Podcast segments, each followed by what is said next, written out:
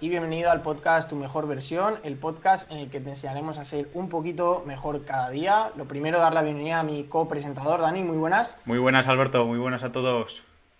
Y hoy es un podcast muy, muy especial porque tenemos a una persona que yo agradezco personalmente la bondad que ha tenido conmigo cada vez que nos hemos encontrado físicamente. La verdad que conmigo se ha portado de, de 10 sin apenas casi conocerme y es Marcos Gutiérrez o Marcos Conquer en redes. Muy buenas, Marcos. Muy buenas, Dani y Alberto. Un placer estar por aquí y gracias por tus palabras, joder. Espero que vengas más a Madrid a verme. sí, hombre, sí. Bueno, Marcos es un joven, corrígeme si me equivoco, de 24 años, que 25 a tu recién cumplidos. 25 recién cumplidos, que a tu corta edad ya er- eres el CEO de varias empresas, entre ellas pues AudioFit, IF Academy, Conquer Media, director de marketing de Enfi Nutrition y Fitbest.tv. Justo. Y a- Además de esto, corrígeme también si me equivoco, eres un enamorado de la economía porque justamente es la carrera que, que tú, que tú cursaste. Cursé administración de empresas, pero la economía es como pf, su alma gemela, entonces me apasiona un montón. Genial. Y además eres bastante reivindicativo respecto a la política de hoy en día, que es un tema que también vamos a tratar, vamos a tratar hoy. De ahí tu nuevo proyecto, el Fact Taxes, que también quiero que nos comentes durante el podcast un poco de qué se trata este, este proyecto. Pero bueno, ya te he dejado un poco la presentación, pero quiero que nos Pedazo cuentes de es- resumen acabas de hacer, ¿eh? quién es. Lo has clavado, sí, sí. sí. Si me, si me he dejado algo, quiero que nos expliques quién es Marcos Gutiérrez hoy en día. Yo creo que mi madre no, no lo habría hecho mejor, sinceramente.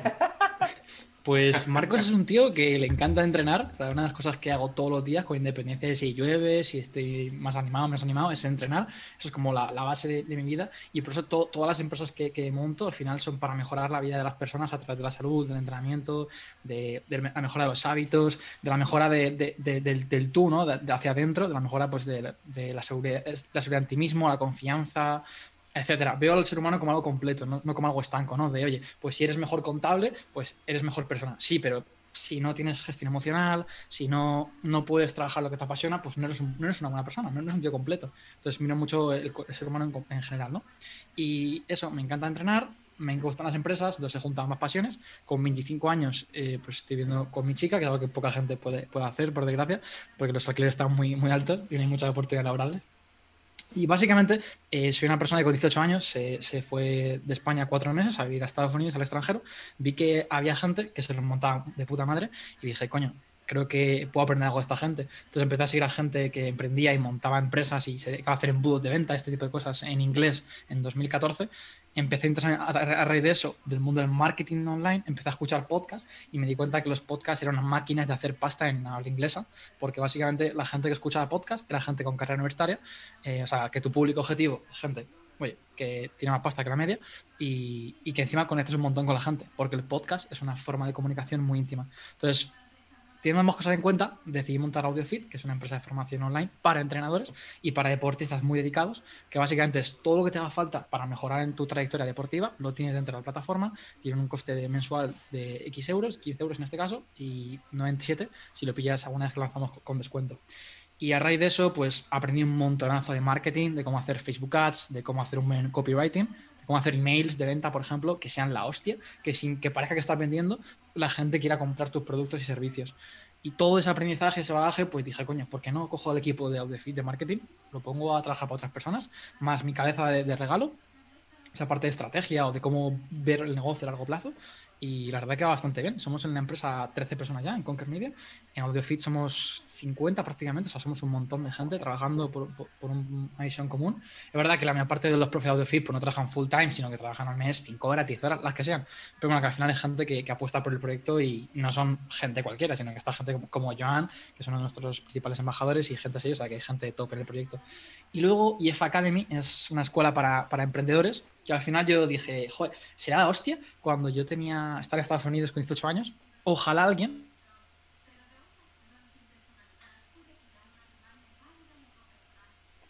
A ver, Marcos, te nos has ido.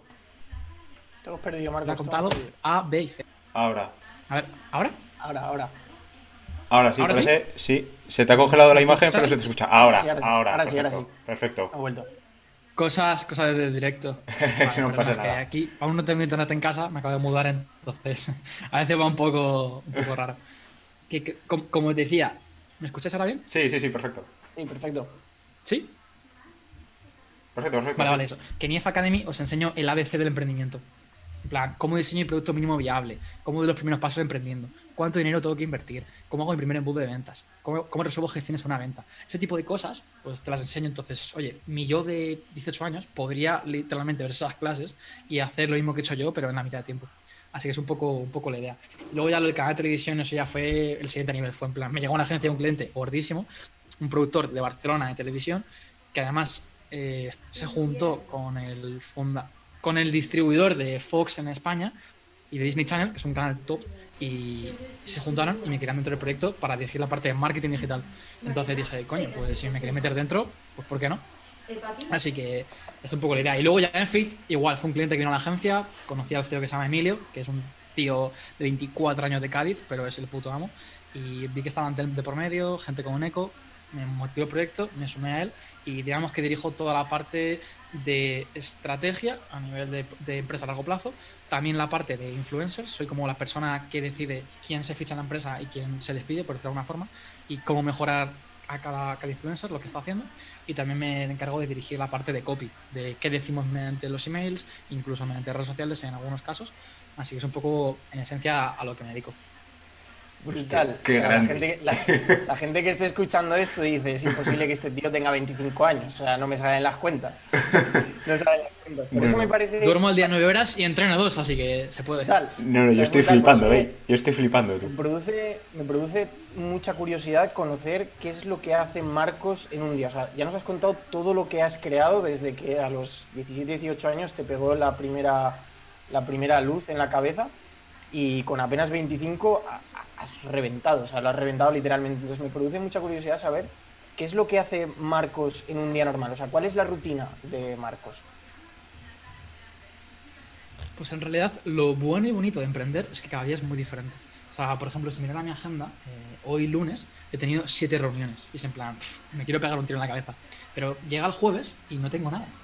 Entonces, puedo hablar con mi chica y decir, oye, ¿me haces una sesión de fotos en el retiro y tal? Pillo un Uber, luego cenamos juntos. Y es como, coño, qué guay, luego vamos al cine. Entonces, en realidad, un día de mi vida es muy cambiante y lo bueno es que yo puedo decidir qué hago cada día cuando quiero. Si mañana quiero coger una reunión, literalmente, las muevo. O sea, el, sábado pasado tenía fiebre, dije, chicos, pum, fuera. Y me creé cuatro reuniones y me pasé el día viendo con mi chica Mother Family en el sofá viendo Netflix, básicamente, y, y, yogur. Entonces digo, oye, pues tampoco está mal, ¿no? Entonces, al final, mis días son algunos muy hardcore y otros días son más suaves un día en mi vida básicamente eh, tiene unos elementos comunes, ¿no? Entre todos, en esencia. Como decía, es entrenar y la parte nutricional. Soy un tío que se cuida un montón y que siempre pues, come sus 30 gramos de proteína por, plato, lo típico, ¿no? Eh, y duerme 9 horas, etcétera. Entonces, con esa serie de parámetros básicos es el plan. Me levanto a las 10 de la mañana, desayuno media hora viendo un programa de economía, marketing, algo formativo para empezar bien el día. Ya empiezo pensando, joder, ya estoy aprendiendo, el día va a ser la hostia. Es como que me predispongo a empezar bien el día. Luego trabajo en torno a una hora, una hora y media, mientras hago la digestión con el ordenador. Cosas que son más tediosas, que requieren mucha fuerza de voluntad, que digo, esto no lo hago después de comer luego por la tarde, ni de coña. Pues los emails que nunca quieres responder, mensajes de WhatsApp, cosas que son un poco más tediosas para mí. Y nada, me dar un paseo eh, antes de entrenar. Bueno, me tomo el preentreno, por supuesto, que si no, no, no maximizo las gains. Luego entreno un par de horas y ya cuando acabo de entrenar suelo dar un paseo de media hora, escuchando podcasts, audios, respondiendo a clientes, un poco según lo que me apetezca. Soy muy fan de no hacerlo todo muy cerrado. Creo que es como el entrenamiento. El entrenamiento debería ser de mínimos y no de máximos. No deberías especificar cada segundo en el gimnasio que tienes que hacer. Pues con los horarios o las rutinas queda un poco parecido. Es importante tener un mínimo de organización, pero no hace falta que tengas estipulado cada pequeña cosa y cada segundo que vas a hacer. Entonces, después de entrenar, siempre doy un paseo de media hora para tomar un poco el sol, esa buena vitamina D, despejarse la mente, escuchar un podcast o trabajar un poco. Como, me, bueno, me ducho como y ya luego la tarde eh, la tengo siempre, casi siempre peta de reuniones. Tengo siempre dos, tres reuniones, entonces en el hueco de reuniones pues suelo hacer tareas puntuales. De hecho, bueno, no sé si será mi pizarra, pero tengo ahí básicamente un tablero, ¿vale? Como las, como las aplicaciones estilo 3, Exactamente, un método Scrum de tareas que tengo que hacer, tareas que, que estoy haciendo y tareas que, que, ya he hecho. Y cuando ha pasado una semana, pues las tareas que ya he hecho las borro y lo voy rotando. Entonces es una manera de ver rápidamente qué tengo encima de la mesa en cada momento y también ajustar mi carga de trabajo. Y si veo que tengo demasiadas cosas por hacer, uff, es como, tío, cariño, no, no hacemos ningún plan en 3-4 días y me pongo a trabajar a muerte. Si veo que tengo poco eh, que hacer, analizo si es porque, oye, estoy yendo poco proactivo y no tengo más ideas, o porque está todo ya en el equipo delegado y está todo funcionando y me puedo tomar, me puedo sentar tranquilamente y, ver una peli. Entonces, si es el caso, pues genial, pero sinceramente rara vez pues, suele pasar. Me, me parece, me, me parece flipante, ¿eh? O sea, estoy. Creo que nada más acabemos me lo voy a haber repetido el capítulo este, ¿eh? Qué bueno. Y, y bueno, Marcos, yo, tu éxito es, es, pues bueno, a la vista está. A mí me gustaría que nos dijeras, eh, te has juntado aquí con dos personas que son muy fans de, de los hábitos. Me gustaría que nos dijeras tres hábitos en cuanto a la gestión del tiempo, que creas que aplicas día a día. Vale, aquí, y aquí me gusta ser sincero con la gente, no soy la mejor persona organizando mi tiempo ni gestionando mi tiempo. Entonces, todos los consejos que voy a dar ahora van a ser relacionados con libros que he leído de autores que me gustan, norteamericanos, o de gente que es, muy eficiente y lo hace muy bien. Hábitos interesantes, eh, trabajar por bloque de tiempo, o sea, un error muy común es tener muchas tareas a la vez y no hacer ninguna realmente. Y esto al final tiene un problema y es que tienes un, un tiempo que tardas de cambiar entre tarea y tarea, ¿no? Ese residuo atencional que se llama. Entonces la clave es trabajar por bloques, es decir, venga, media hora de email, descanso cinco minutos, media hora WhatsApp y no estar, venga, una hora y media a trabajar, porque al final eso, ¿eso qué significa exactamente? Pues todo lo que lo dejes abstracto y poco definido, vas a hacerlo mal o no vas a hacerlo. Es un punto importante. El segundo consejo tendría que ver con poner al principio del día las cosas que más detestas. No sé vosotros, pero mi fuerza de voluntad a las 7 de la tarde, cuando estás reventado, es nula. Y a las 9 de la mañana, después de un buen café, pues está bastante bien. Entonces, pon al principio del día esas cosas que más detestas o más te, te generan rechazo. Y tercero, conócete a ti mismo. Autoconocimiento. Si eres un tío que te cuesta dar pasos a lo largo del día, pues, tío, eh, crea sistemas. Antes de entrenar, si entrenas todos los días, da un paseo. O sea, piensa en cómo puedes hackear tu día a día haciendo pequeños cambios. Mucha, mucha gente, cuando quiere hacer cambios, se, se piensa en cómo puede cambiar su rutina por completo. Y en lugar de pensar eso, debería pensar en cómo hago para levantarme una hora antes, durmiendo lo mismo, y de esa forma tener una hora más disponible para trabajar. Entonces piensa en esos pequeños cambios que te pueden dar buenos resultados y céntrate en esos hábitos pilares como es entrenar. Coño, pues si entreno todos los días, antes de entrenar voy a andar, después de entrenar voy a andar, y así, si el resto del día estoy trabajando con el ordenador, reventándome la espalda, pues bueno, al menos se cumplió mi dosis de pasos diaria y me he estado moviendo. Entonces, autoconocimiento, trabajo por bloques y y el segundo creo que tiene que ver con poner al principio del día. Exactamente. Qué bueno, qué Brutal, bueno. tío. Yo una de, la- una de las cosas que siempre hago es dedicarme los, los primeros minutos del día a mí. O sea, lo que, a lo que a mí me hace feliz o a lo que creo que en ese momento me va a ayudar más a largo plazo, ya sea formarme, ya sea meditar, ya sea entrenar o lo que sea. Porque una de las cosas que hacía hace meses, desde la cuarentena hasta ahora, era que me levantaba y era como, yo tengo literalmente 50 centímetros de mi cama a la mesa. Entonces es como, ya me levanto de la, de la mesa, de la cama y me, y me siento en, en la mesa a trabajar y es como, joder, no me ha dado tiempo ni a ni a, ni, ni- ni a, no sé, despertarme, ¿no? Exacto. Entonces es como, prefiero dedicar los primeros minutos del día a mí, a las cosas que me, me van a ayudar, pues, no sé, lo que digo, a formarme o a lo que sea, y luego ya dedicarle el tiempo pues a mis clientes o a lo que sea. Esto es un punto muy importante. Al final, básicamente, si tú no estipulas cuántas horas vas a formarte y cuándo vas a hacerlo, lo más probable es que nunca lo hagas. Porque al final, si tú dices, quiero leer un libro y no pones una hora para leer todos los días, Mm. lo que va a pasar es que empiezas a hacer cosas de, de forma reactiva y van a llegar las 10 de la noche y vas a decir, "Puf, qué cansado estoy, venga, mañana.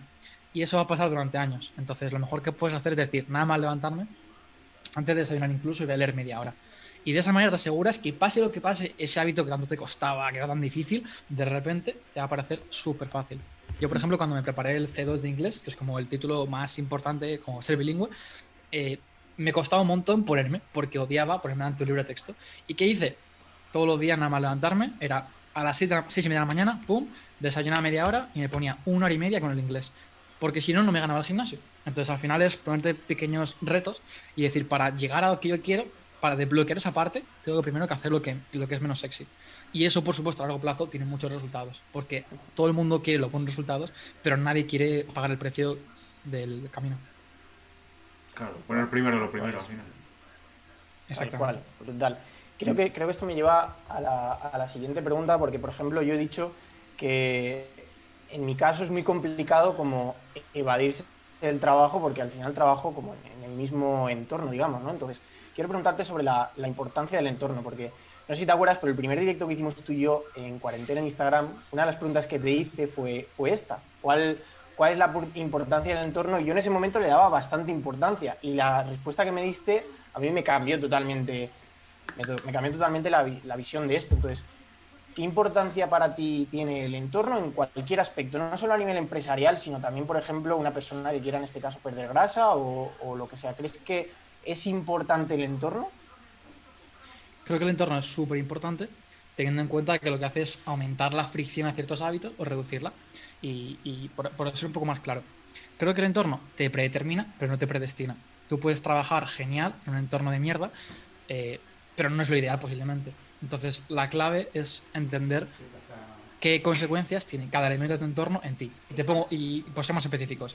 Tú me has dicho que es una putada para ti trabajar en el mismo sitio, eh, por ejemplo, temas teorías, que en el mismo sitio que a lo mejor pues entrenas a gente, ¿no? De forma presencial. Es un poco coñazo eso. Y no sabes separar, ¿no? Incluso si trabajas en tu habitación y lees en tu habitación o vives en tu habitación a nivel personal con tu chica, es como, tío, hago todo en el mismo sitio, qué, qué coñazo. Pues lo importante es autoconocimiento. Sé consciente de esto y piensa cómo puedo decir, oye, ¿y si me monto una coa con ocho colegas y entreno allí y, y entreno allí clientes y hago allí masterminds, reuniones de equipo, lo que quiera, o entrevistas y luego todo lo demás en casa, que lo que sea, leer, formarme, estar con mi chica? Oye, pues, entonces autoconocimiento. Yo he cometido estos errores muchísimo tiempo, no lo he corregido y me ha ido bastante bien, a pesar de ello. Entonces, el entorno es súper importante. Intenta pues tener una mesa limpia, tener claro qué tareas tienes en el día a día, porque si no, pues te vas a perder y no vas a hacer ninguna y no vas a llegar a, hacer muchas cosas. Entonces, resumiendo, el entorno tiene unas consecuencias muy importantes en tus resultados, 100%. De hecho, uno de los motivos por los que me he mudado eh, con mi chica, me he independizado, es por el hecho de tener más autonomía de mi entorno. Y decir, oye, yo no quiero que mi productividad dependa de si mi padre viene mejor de casa, mi hermano pequeño, que les quiero un montonazo, pero al final, cuanta más autonomía tengas de otras personas, mejor para ti, o sea, siendo sincero. Si vivieses en una casa con 10 colegas, aunque fuesen amigos tuyos, la probabilidad de cagarla y de que eso te afecte a la productividad es altísima, aunque fuesen buenos amigos y fuesen buenos trabajadores incluso. Así que intenta ser lo más autosuficiente posible en la parte del entorno y trabajar con mucha gente alrededor es una mierda. Así que busca esos momentos para ti, incluso si tienes pareja, intenta que los dos estéis en vuestra burbuja todo lo posible, e incluso que haya normas no escritas del estilo, oye, si me ves con cascos puestos, no, intenta, intenta no, no, no alarmes algo que sea urgente. Y el respetar eso va a hacer que los dos seáis mucho más productivos y estéis más felices trabajando juntos. Así que hackeas el entorno con pequeños cambios. El problema es que la gente piensa en, en cambios de blanco a negro. Piensa en, en, cambios de o vivo con mis padres o me independizo. Y eso está genial si puedes. Pero la mayor parte de la gente es en plan, tío, vivo con mis padres, no puedo hacer mucho. Entonces puedes cambiar más de lo que piensas. Te puedes ir a trabajar a la biblioteca, te puedes ir a estudiar a la biblioteca, eh, puedes dar, escuchar un podcast en la calle. O sea, puedes encontrar formas de huir de tu entorno en lo negativo. Entonces, simplemente es eso, autoconocimiento y no pensar en cambios maximalistas de, vale, pues hasta que no me independice no cambie mi entorno. Eso es una mierda actitud. Puedes pillarte una pizarra en tu casa, puedes redecorar tu cuarto, puedes huir de casa. O sea, si te llaman con tus padres, tío, y quieres ser productivo, ¿Qué cojones? Trabajas con WhatsApp, con Gmail, todo eso está en tu puto móvil. Sal a dar un paseo por la noche si tu padre está en casa por la noche y no, quiere, no quieres discutir con ellos y ser productivo. O sea que al final hay 3.000 formas de aumentar mejor nuestro entorno y simplemente nos centramos solo en una o dos y al final es un error. Es que creo que muchas personas ponen, ponen de excusa justamente esto, el, el entorno. Yo lo veo en, en, el mundo de entrenamiento con, con mucha gente que, que, ha trabajado conmigo, siempre ponían el mismo, el mismo, la misma excusa no, es que mi entorno, es que, ¿cómo no voy a comer esto si lo tengo en la nevera? ¿Cómo sí. no voy a.? Es que nadie entrena, no tengo amigos que entrenen, es que vivo muy lejos del gimnasio. Es justamente lo que tú dices, o sea, e, el entorno que tienes, al final tú creas tú, tu en... puto entorno. Claro. Tú puedes empezar claro. a ver vídeos en inglés todos los días en YouTube, claro. solo que no eliges hacer eso. Tú puedes ver vídeos motivacionales todos los días y tener más ganas de entrenar. O sea, todo depende de ti en última instancia. Exacto. Qué bueno, Totalmente. Qué bueno. Me, pare que... me, pareces, Marcos, la proactividad en persona, macho. No. Gracias, hombre, sé que es un buen piropo. No, no tengo otro calificativo. Me cago en 10. Mister Proactividad, vale. esto me la apunto. Vale, Marcos, y ahora que ya tenemos claro la importancia de, del entorno, la importancia de, del entorno, quiero preguntarte algo que, que tengo mucha curiosidad de saber tu opinión porque no sé si alguna vez has escuchado el concepto del diamante FIFA. Yo se lo escuché una vez a, a Alberto Álvarez y a Edu, cuando, cuando estuvieron, si no recuerdo mal, en Tailandia, antes de la cuarentena y demás, que estuvieron allí, dieron unas historias y comentaban esto del diamante FIFA, que es el, el típico diamante este del Pro Evolution del jugador, de disparo, pase, todo esto, ¿no? Y ellos lo contaban con diferentes esferas de la vida, ¿no? Como puede ser pues, la esfera social, la esfera familiar, la esfera amorosa, económica, laboral y demás. ¿Vale? Entonces, eh, ¿tú crees que se puede cuidar todas las áreas en cualquier momento de tu vida de igual manera? Y me explico. Eh, como en este diamante había muchos jugadores que chutaban mejor que otros, pero igual ese jugador pues era menos rápido, ¿no? Digamos. ¿Esto pasa igual en la vida? Qué bueno. Pues tío, esta es una pregunta muy relacionada con la típica pregunta que hace la gente de ¿se puede ser emprendedor y ver Netflix por las noches? Y es en plan, obviamente que sí. Es en plan, de hecho, deberías para no volverte un chalado como yo. Entonces... Creo que, de hecho, creo que, que, que, Power el otro día puso una publicación justamente sobre esto. Justo, es. Sí, sí, justo, justo. De hecho, lo acabo de comentar justo por eso, porque creo que es una pregunta mega repetida y estuvo muy buena acogida en, en su, en su nugget. Y mi respuesta es que deberías ser una persona equilibrada. Y con esto no quiero decirte que todos tenemos un equilibrio. O sea, no quiero caer en la mierda de respuesta de la nutrición de, pues una dieta equilibrada es un 35% de carbohidratos. No, porque eso no sirve para nada. Pues con el equilibrio vida-trabajo es igual. O sea, para mí equilibrio vida-trabajo es de lunes a domingo decidir qué hago en cada momento. Y eso puede implicar, hoy estoy muy motivado, y trabajo 10 horas y mañana trabajo 2 horas. Y ese es mi equilibrio vida-trabajo. No tiene por qué ser el tuyo. Entonces es, es, encontrar aquello con lo que estás cómodo, que puedes sostener a largo plazo y que no te quema. Te pongo otro ejemplo. Eh, si yo mañana me pongo malo, estoy una semana sin reunirme con nadie y nadie me puede decir nada. Porque soy un tío que da el callo siempre a muerte, que es el que va siempre a las reuniones, se queda el último y se reúne a las 9 de la noche cuando toca. Entonces, cuando das el 100%, pues puedes exigir, que la gente entienda al 100% todo lo que te pasa. Pero luego puedes ser, puedes, puedes ser flexible con, hasta con la flexibilidad. Otro ejemplo es el tema de las vacaciones, ¿no? En plan, yo casi nunca me cojo vacaciones como la gente las entiende, de, ¡buah! Este arte de trabajar. Voy a hacer dos semanas algo totalmente diferente. Mi enfoque hacia las vacaciones suele ser algo mucho más de pequeños descansos. De decir, mira, voy a estar tres días out en los cuales no, no voy a responder mensajes, chicos, y me voy un fin de semana rural con mi chica, o simplemente trabajo menos horas. Entonces, para mí no hace falta estar 15 días dejando de, hacer, dejando de hacer lo que me apasiona, porque en realidad es que hasta lo paso mal. Es como, ¿pero para qué? Si voy a volver a hacerlo es como un entrenamiento, ¿no? ¿Hace falta estar 15 días sin entrenar cada 6 meses? Pues no. Si quieres, puedes hacerlo, pero también puedes ir al gimnasio y simplemente bajar el peso en la barra. Pues un poco parecido. Es como que el descanso para ser productivo llega a un momento que no es una elección, sino que es una obligación casi, ¿no? Exactamente. De hecho, creo que el mayor mito del emprendimiento es que tienes que tener una vida de mierda, dormir poco y comer fatal para poder tener éxito emprendiendo. Y te das cuenta que Jeff Bezos estaba, estaba ya calvo el cabrón cuando montó Amazon y desayunaba galletas con mantequilla por las mañanas y que ahora está mucho mejor en forma y es mucho más feliz y gana más dinero, cuidándose mucho más, durmiendo más y pues simplemente siendo un tío más equilibrado. Así que Vamos, que, que, no va, que van de la mano una cosa Ese, ese último ejemplo que acabas de comentar le puede servir mucho para la típica persona de 40, 45, 50 años que pueda estar escuchando esto y diga, vale Marcos, pero es que desde tu posición es muy fácil lo que me estás diciendo, o sea, tú eres el, el jefe de las empresas que dices y controlas un poco más tu tiempo que yo, que trabajo en una empresa, que tengo un horario de 8 a 2, de, de 5 a 8, ¿no? Y no puedo controlar, digamos, ese, ese tiempo o esas prioridades en mi vida como como me gustaría, pero es que justamente el ejemplo que has puesto ahora que creo que es la, la, contestación a esa pregunta, ¿no? O sea, el ejemplo de Jeff Bezos, que creo que poca gente tendrá más trabajo que, que, que ese hombre y es lo que tú decías, ahora es millonario, es feliz, por lo menos aparentemente, se cuida, eh, o sea, creo que ahí ten, ten, tenemos la respuesta para esa persona que puede debatir eso que estabas diciendo tú. Y que al final es, de nuevo, pensamos en términos maximalistas y deberíamos pensar en términos marginalistas, de cómo mejoro un poco lo que ya tengo, no de cómo puedo conseguir lo máximo en un mundo utópico, porque eso a nadie le importa y eso no va a ocurrir mañana. Entonces, yo, igual que te digo que ahora dirijo casi cinco empresas, te digo que hace cinco años, nunca había, no había fundado ninguna, y hace ocho está empezando mi carrera como árbitro de fútbol en Madrid, en el barrio de Vallecas.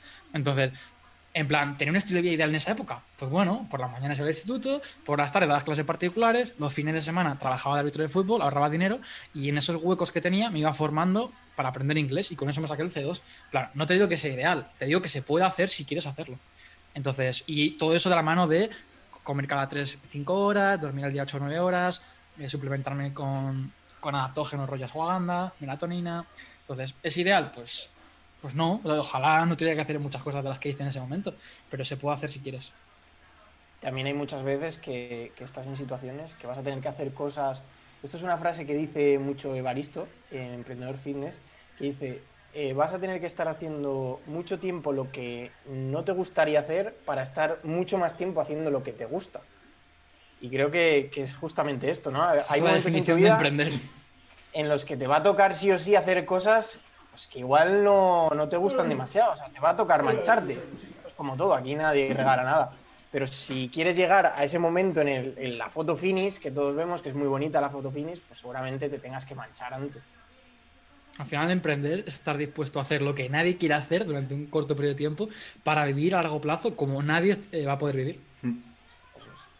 Qué bueno, qué bueno. A mí me gustaría preguntarte, cambiando un poco de tercio, Marcos, me gustaría preguntarte sobre un tema que a ti te, sé que te encanta, que si tú ves algún error, creo que ya sé la respuesta, pero bueno, si tú ves algún error en el sistema educativo en cuanto a dos ámbitos, fundamentalmente. En el ámbito financiero y en el ámbito, digamos, de, de la comunicación, podríamos decir.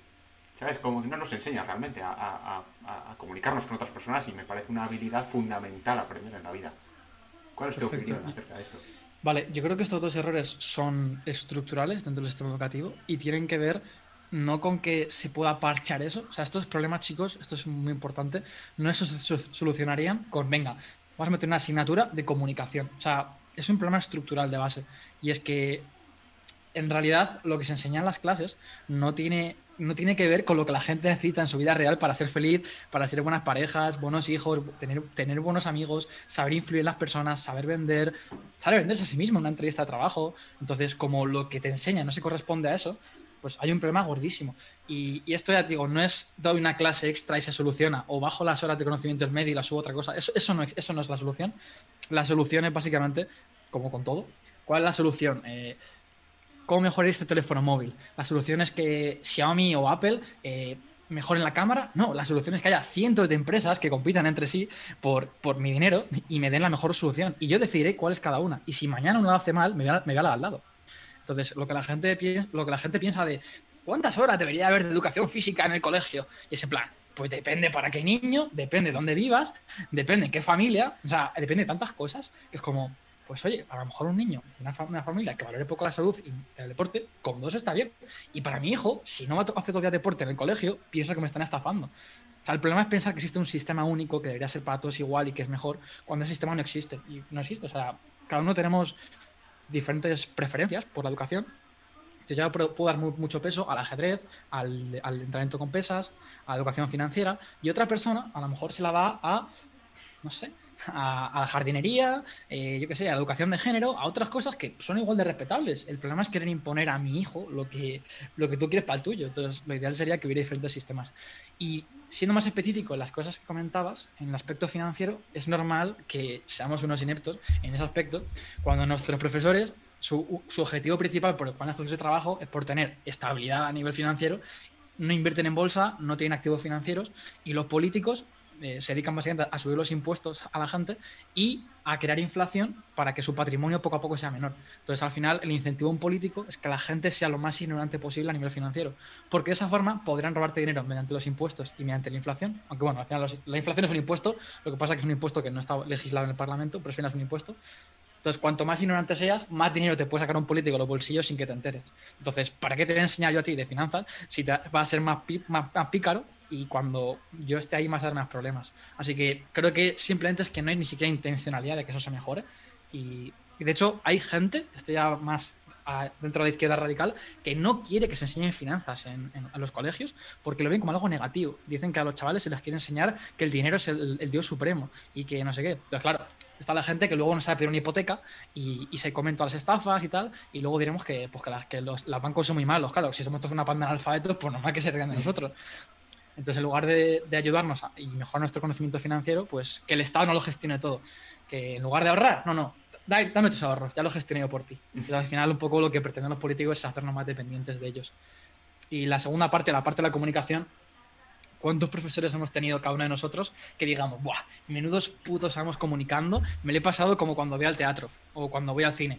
Yo te diría que el 5%, el 10%, y el otro 90% es gente que, como decía antes, siento si suena duro, pero es gente que ha elegido ese trabajo para poder pagarse las facturas y no tener cierta estabilidad laboral. Y si estos son tus motivos principales para ser profesor, por supuesto te gustará un mínimo, pero no es el motivo principal porque has elegido ese trabajo, porque puedas ser carpintero, futbolista u otras mil cosas, pues claro, no esperes que esa persona se curra un montón esa parte de comunicación y que se centre en enamorar a los chavales de su asignatura.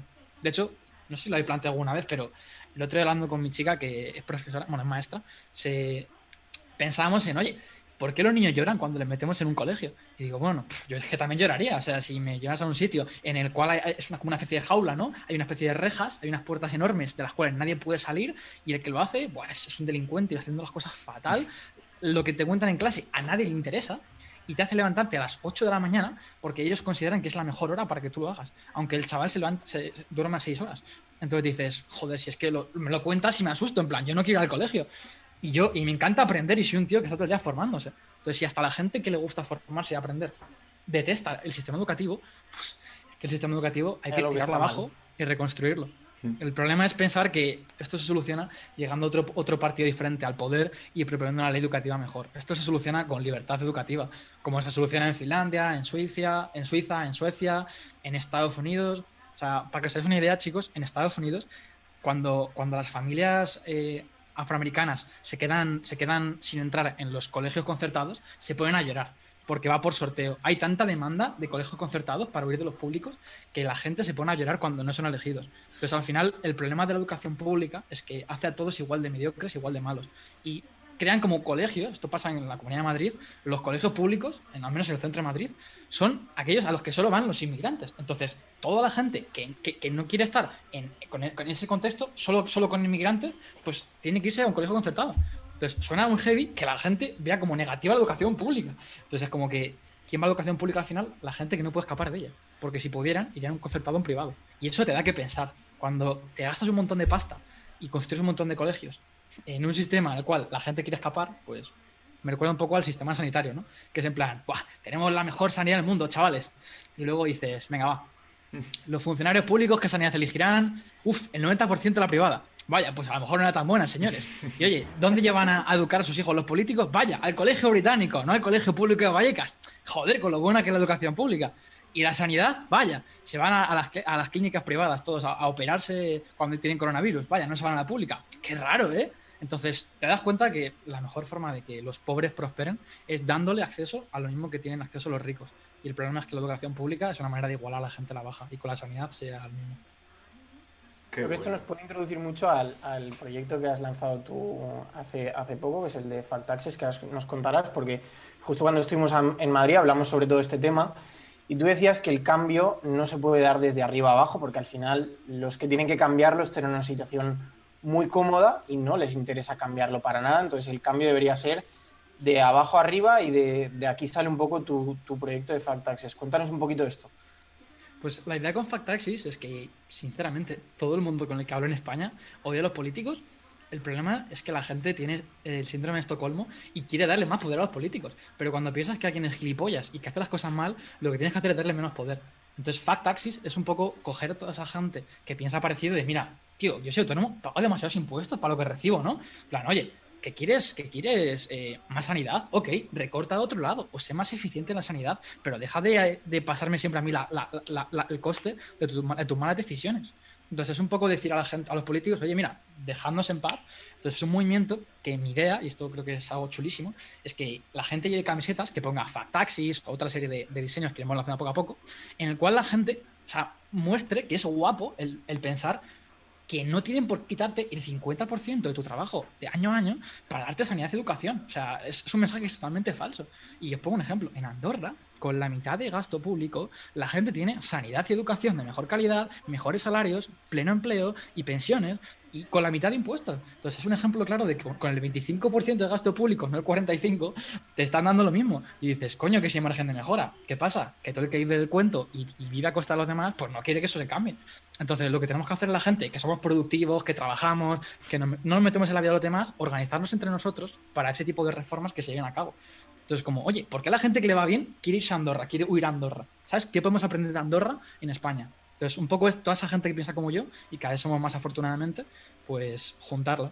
Y el tema de las camisetas es una forma de empezar, pero subiremos clases de cómo pagar menos impuestos de forma legal o incluso alguna clase de, oye, ¿qué hacen en, en otros países para prosperar? Singapur hace 40 años era un país pobre que se independizó de Malasia ya tiene el doble de renta per cápita que España. Y dices, coño, pues algo han hecho bien esta gente, ¿no? Podemos aprender algo de ellos. Entonces es tener esta mentalidad muy abierta, ¿no? Y ver qué hacen en otros sitios y ver cómo podemos importarlo, adaptando un poco pues, a nuestras diferencias.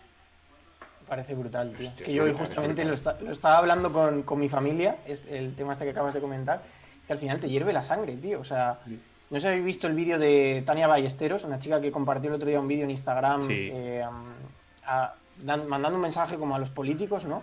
Que ves el vídeo y se te ponen los pelos de punta porque al final es lo que pensamos todos, independientemente de la ideología, es lo que pensamos todos.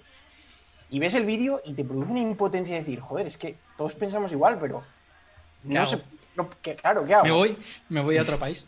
¿Qué hago? Porque tampoco puedo ir a tirar piedras a la casa. No puedo. Entonces, Y yo esto lo hilaría con el siguiente tema, y es que esto no es un problema de los políticos, esto aquí va a sorprender a mucha gente, es un problema de la gente, de la cultura que tiene la sociedad española.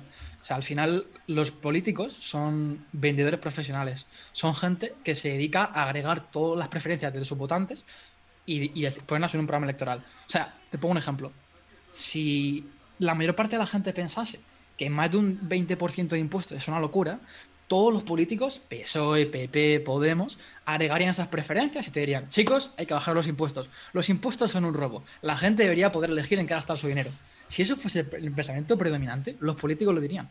Pero como la gente es envidiosa, como la gente cree en la igualdad, que creen que la igualdad es que todos seamos igual de pobres, pues como no quieren que le vaya mejor que a su vecino, todo ese resentimiento se agrega y lo que sale es mierda. Y eso es lo que tenemos actualmente. Entonces, la, idea básica es eso, que el problema viene, por eso decía que va, va de abajo arriba la solución. Tiene que ser un cambio generacional. Que las nuevas generaciones piensen que la solución no pasa por hacerte policía local, ¿sabes? Para vivir lo mejor posible y no complicarte la vida. Porque si todos pensamos eso, pues tenemos un país de pandereta, que es lo que va a acabar llegando.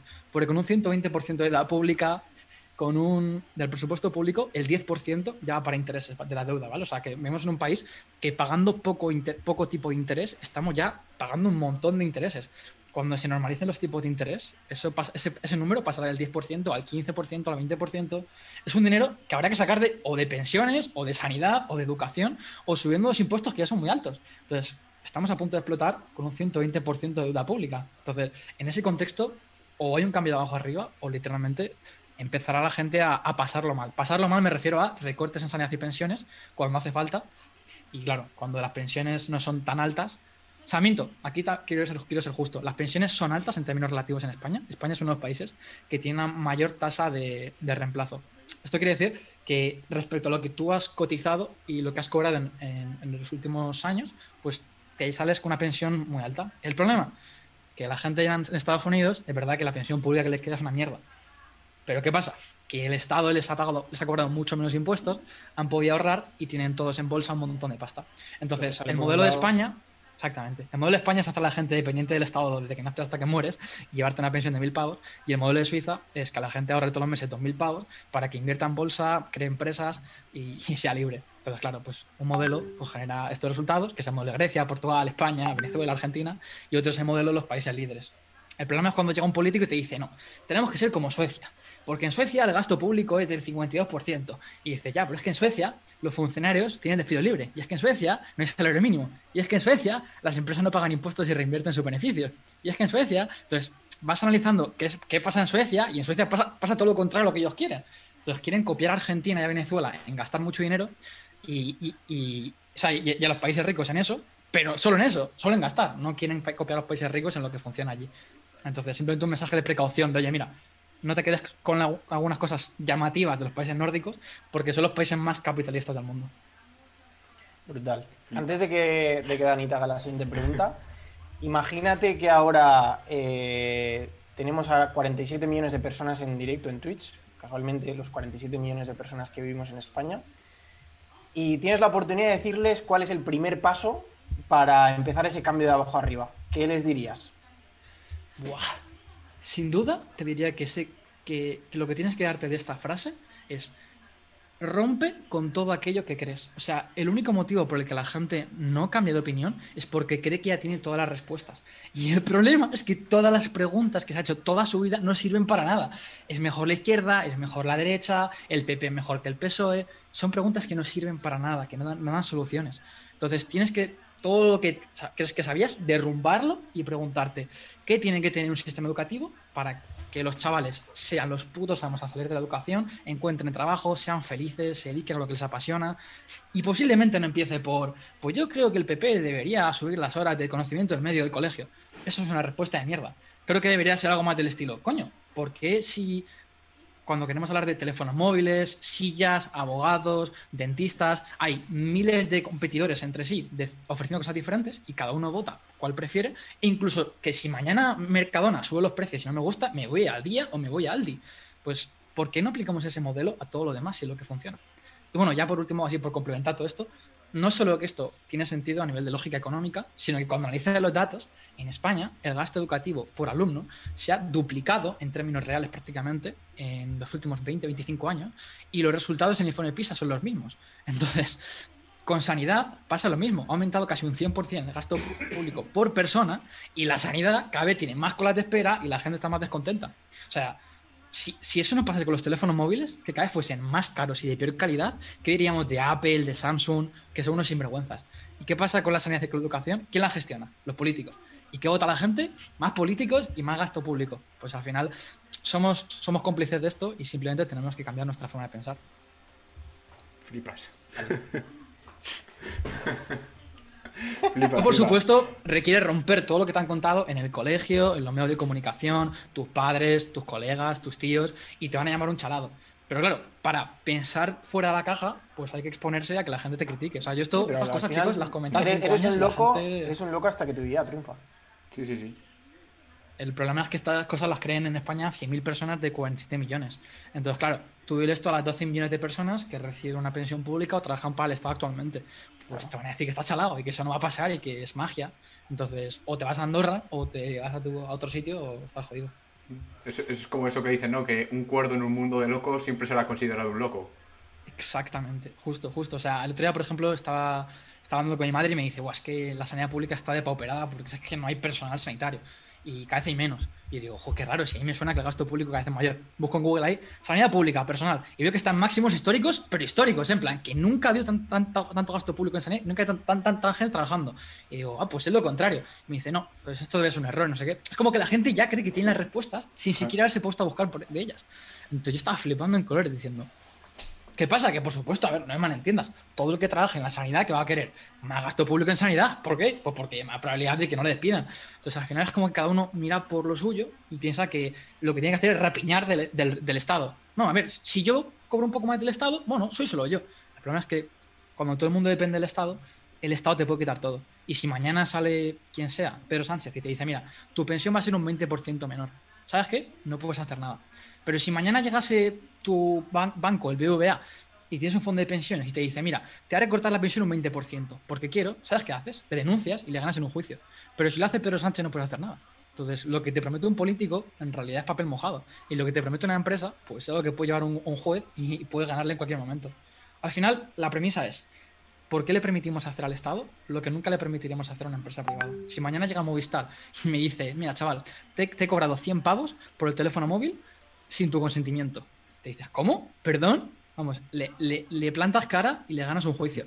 Pero mañana llega Pablo Iglesias y me dice que ha puesto un impuesto de solidaridad entre géneros para acabar con las diferencias entre, entre sexos en España y la gente tendría que pagarlo y no puedes hacer nada, no puedes defenderte. Entonces, a veces la democracia y la mayoría pues, pueden volverse tiránicas. Qué bueno. Qué bueno. Bueno, y, un poco ya para, para terminar, que, que, sabemos que eres una persona ocupada, muy rápido, te quería preguntar si, si tú piensas que hubieras tenido este éxito sin el, sin el fitness, o sin el deporte, o sin el ejercicio, llamémoslo como queramos. Vale, esta pregunta es muy buena porque al final todo lo vertebro en torno al fitness. Mi respuesta sería que sí, pero no porque yo sea muy guapo ni nada, sino porque toda la gente que la acaba yendo bien en la vida en general, tarde o temprano, eso en principal se ve a su personalidad. Son gente con tendencia obsesiva. Es en plan, a mí me, encanta el ajedrez. y me he jugado 3.000 partidas. Me he leído todos los libros que hay disponibles. He hablado con todos los que son mejores que yo al ajedrez. Y al final es el chaval el que gana torneos. Entonces es una cierta personalidad. Es Joan Pradels. Es como, desde los 14 años solo pienso en hierros, solo voy al gimnasio, solo pienso en comer cada tres horas, solo pienso en ver más vídeos motivacionales, en tener mejores entrenadores. Y cuando tienes esa mentalidad, tarde o temprano tu éxito llega. Así que creo que el éxito tiene que ir más bien con... El éxito medido como resultados positivos en aquello que quieres conseguir. ¿eh? No quiere decir que éxito sea dinero, empresas, o sea, eso es un criterio totalmente subjetivo de una persona. Entonces, el éxito en cualquier campo viene medido por tu personalidad. Y creo que tengo una personalidad que tiene hacia esa obsesión, como decía. Y lo guapo de esto, que tú puedes modelar a la gente como Jeff Bezos, Steve Jobs, Joan Pradels, y ver cómo puedes modificar tu personalidad para que se parezca a ella. Esto es algo muy bonito.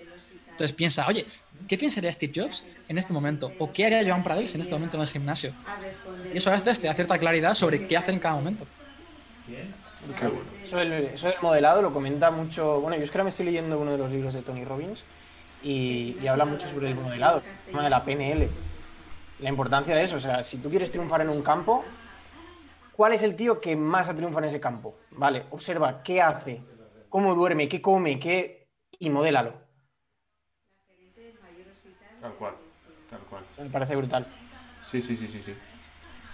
Y ya si quieres vamos con la última pregunta, eh, porque yo sé que toda la gente que trabaja contigo, una de las premisas, más allá de títulos eh, y demás, es que entrenes sí o sí. O sea, si una persona va a entrar en tu equipo, estoy seguro que una de las preguntas que le haces es si entrenan o no. ¿Por qué es tan importante para ti que la gente que trabaja contigo entrene?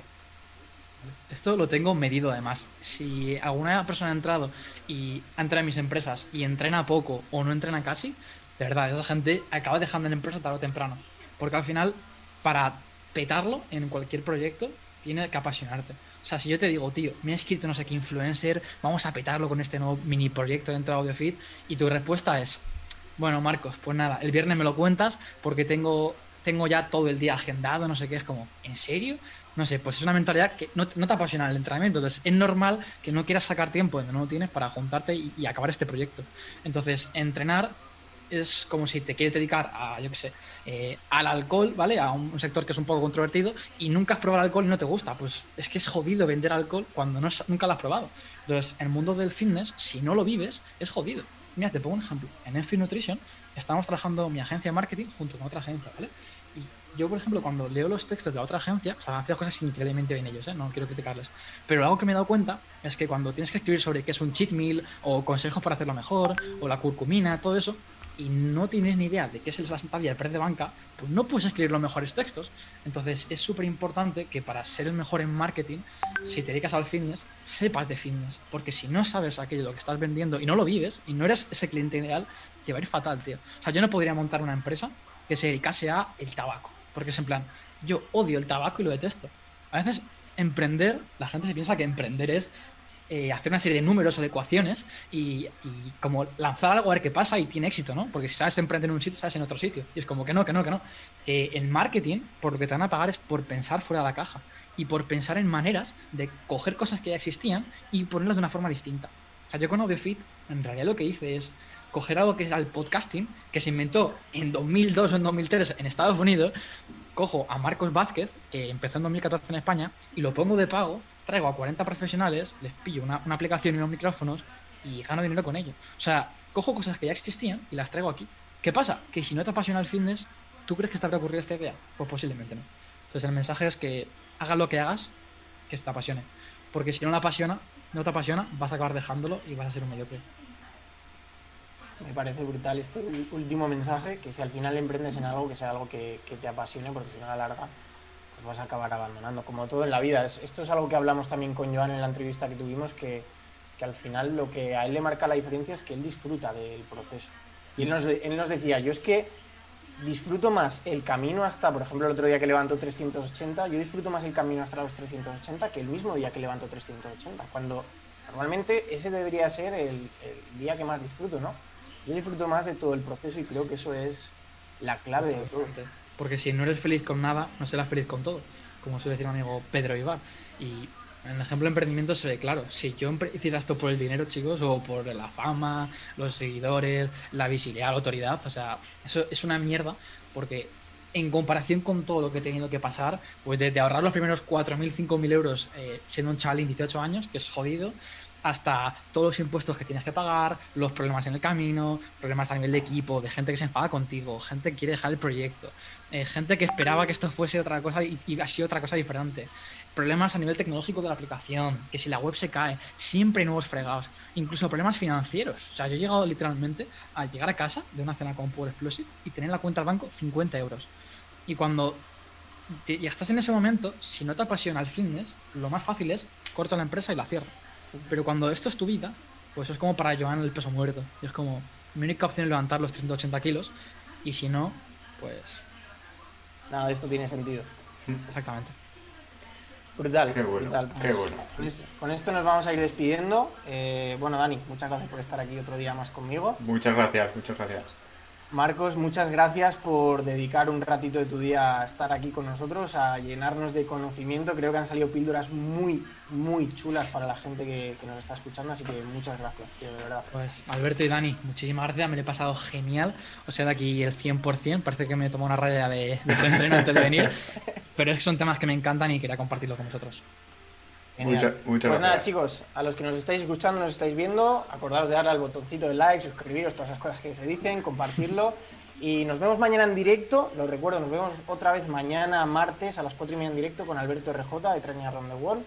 Así que nada, chicos, eh, nos escuchamos o nos vemos y no os olvidéis ser un poquito mejor que ayer. Un abrazo, quedaos.